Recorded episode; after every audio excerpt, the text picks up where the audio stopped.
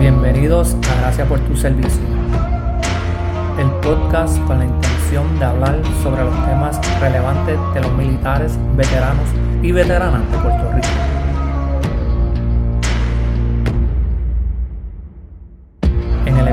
De hoy estaremos hablando con Brian Valle sobre los retos de reclutamiento y retención dentro del área.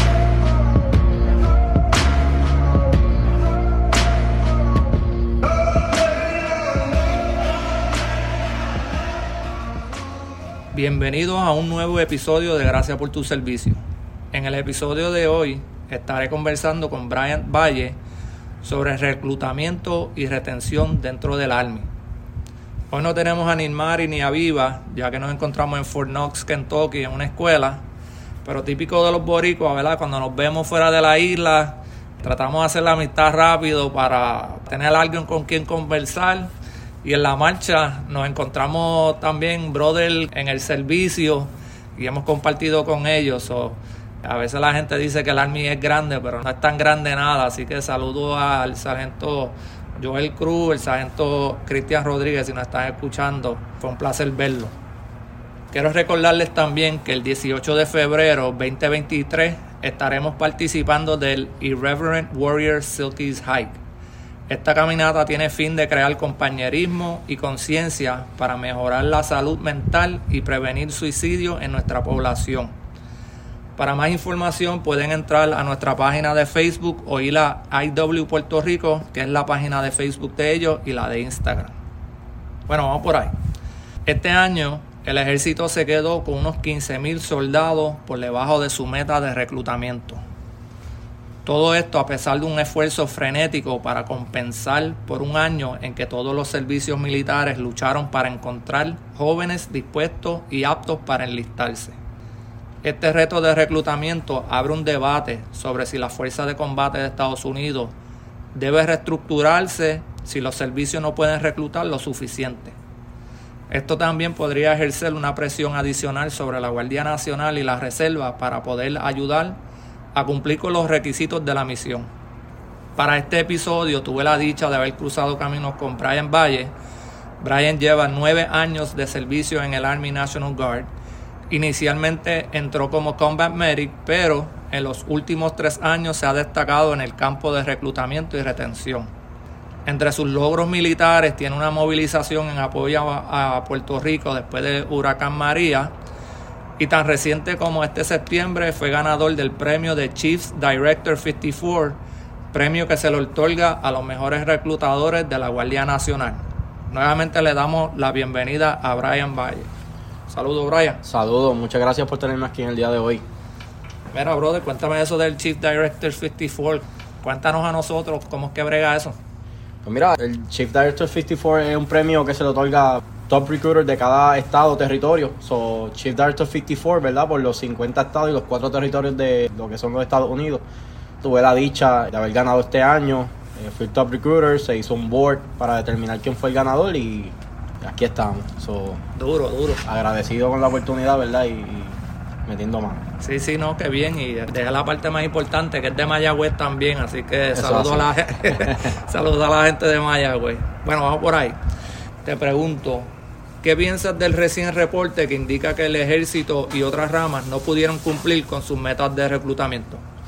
Pues mira, ¿cómo te explico? Estos últimos años, ¿verdad? Ha sido bastante complicado reclutar, eh, específicamente en Puerto Rico, donde han estado pasando eh, muchas cosas últimamente, desde huracanes, esta situación del COVID, terremoto en el 2020, ¿verdad? Pues la educación de este país se ha visto bastante afectada, ya que por mucho tiempo los estudiantes estuvieron tomando clases virtual.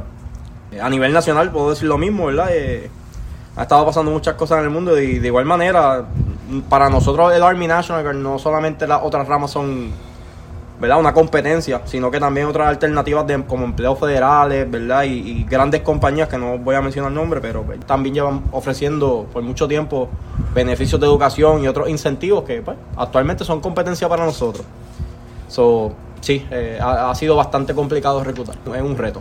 Sí, no, especialmente la pandemia, en donde no se le permitió el acceso tal vez que ustedes tenían en un momento, ya sea reclutar.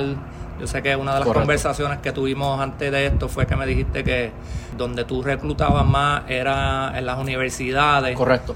Y pues, de todo el mundo en plataforma virtual, no hay mucho que tú puedas hacer, ¿verdad? El engagement que normalmente tú harías con alguien cuando lo conoces de frente, pues posiblemente no traduce cuando alguien ve algo virtual o- o, lo ve en Facebook o algo así.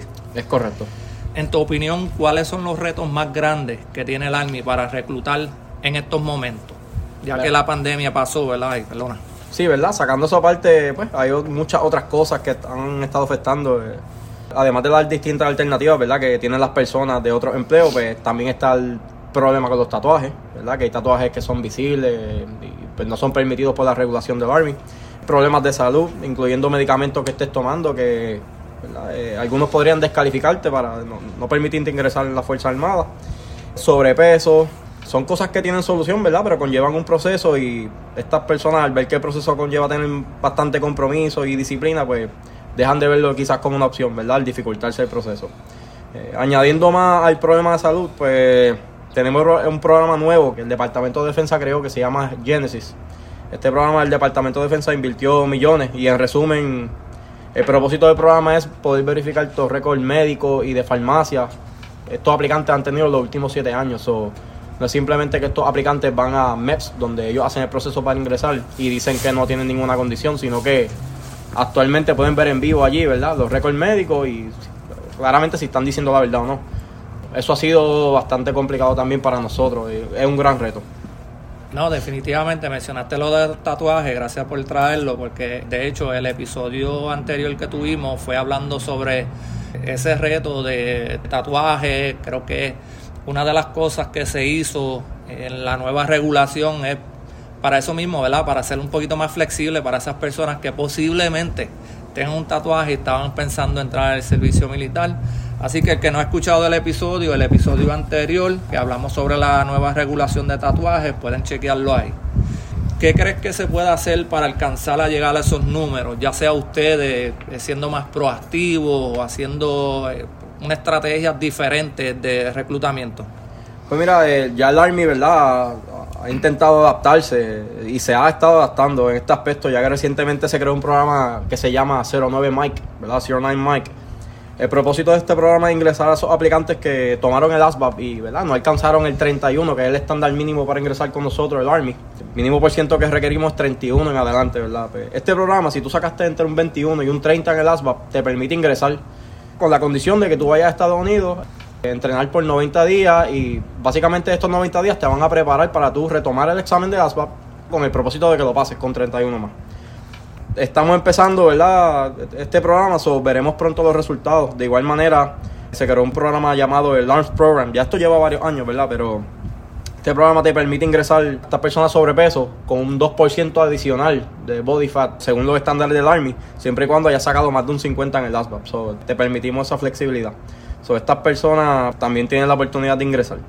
Pregunta que te hago, mencionaste el programa ese de 90 días que los llevan allá. ¿También los van preparando para tener destrezas básicas dentro del servicio militar o simplemente es para prepararlo para la parte educativa o la ADVA? Claro, eh, pues mira, eh, todas estas escuelas, si tienen que ver con el Army, ¿verdad? Van a recibir una estructura militar. So, ya estas personas, cuando vayan a su entrenamiento de Basic Training, pues van a tener una ventaja por encima de las otras personas que no asistieron a este programa. So, en parte es bueno. Sí, ¿no? Y lo mencionas porque, como dijiste, es bueno porque yo sé que cuando yo fui a básico y fui también a AIT, las personas que fueron a la escuela de inglés allá en Lackland o Fort Allen tenían unas ventajas encima de mí porque ya tenían ese fundamento Claro. de destrezas militares que los ayudaron a ya tener la disciplina y ya sabían los comandos y sabían hacer muchas más cosas que las personas que llegaron crudas como yo. Háblame un poco sobre la parte de retención.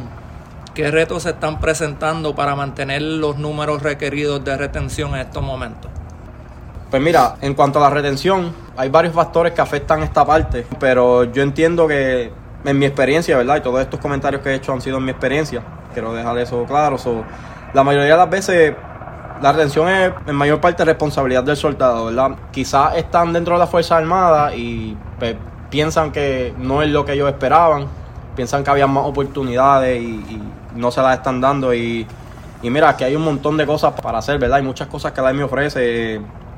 No podemos esperar que nos den toda la mano, hay que buscar esas oportunidades, eso, tenemos que movernos, buscar cómo desarrollarnos. Aquí hay incentivos de educación, lo que es GI Bill, Tuition Assistant, que es Federal Tuition Assistant, ellos te pagan hasta 4 mil dólares al año, ¿verdad? Que es para cursos técnicos incluso. Sin contar las oportunidades de empleo federal, movilizaciones y escuelas especializadas dentro del Army, ¿verdad? Aerosol y otras oportunidades adicionales que hay que te pueden dar ventaja en tu carrera militar. Sí, no, y mencionaste eso. Hoy, fíjate, en la clase estábamos hablando de algo similar.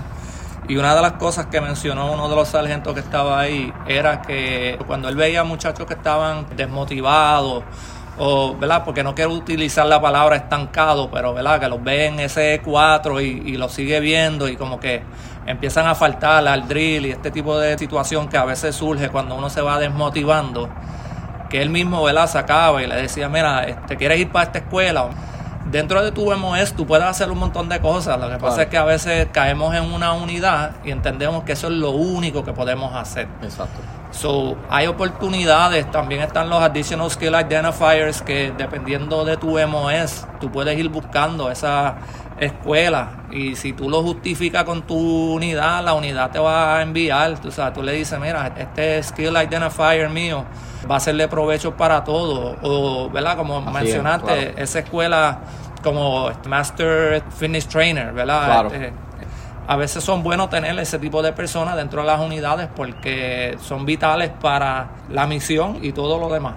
Bueno, antes de cerrar, quería que participaras de un segmento que nosotros teníamos en nuestra primera temporada que se llama Quemando Balas, ¿verdad? Estas son como que las últimas preguntas, vamos a terminar con esta.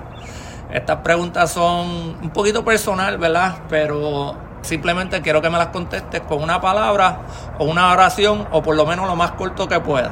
Preguntas que tengas. Eh, no. Está bien, no te Vamos a ver. Vamos por ahí. ¿Qué MOS hubieses querido tener además de los que ya tienes, ¿verdad? Pues ya tienes por lo menos, tienes tres ya engavetados. ¿Qué otro tú hubieses querido tener sabiendo lo que sabes?